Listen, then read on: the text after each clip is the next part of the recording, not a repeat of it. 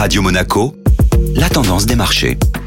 Radio Monaco place à la tendance des marchés avec Société Générale Private Banking. Bonjour Agnès Amoir. Bonjour Benjamin. La semaine dernière, les marchés ont évolué en dents de scie. L'arrivée du variant Omicron, accompagné du discours du président de la Réserve fédérale américaine, qui a changé d'opinion sur une inflation moins transitoire que prévu, ont amené beaucoup de secousses sur les marchés la semaine dernière. Vendredi dernier, le chiffre de l'emploi aux États-Unis était très attendu. Le résultat était mitigé car les créations de postes ont été moins élevées, avec seulement 210 000 créations contre 550 000 attendues pour le mois de novembre. Mais au global, le chômage est meilleur que prévu, avec un taux à 4,2% en novembre, ce qui est le niveau le plus faible sur l'année. On constate également une accalmie sur la hausse du salaire moyen aux États-Unis, ce qui suppose une baisse des tensions inflationnistes liées au salaire. Et qu'attendons-nous cette semaine comme chiffre, Agnès? La semaine sera chargée en publications, avec notamment les chiffres de l'inflation pour le mois de novembre pour la Chine et les États-Unis, également le produit intérieur brut pour le Japon, l'Europe et le Royaume-Uni. Une semaine chargée donc en publication.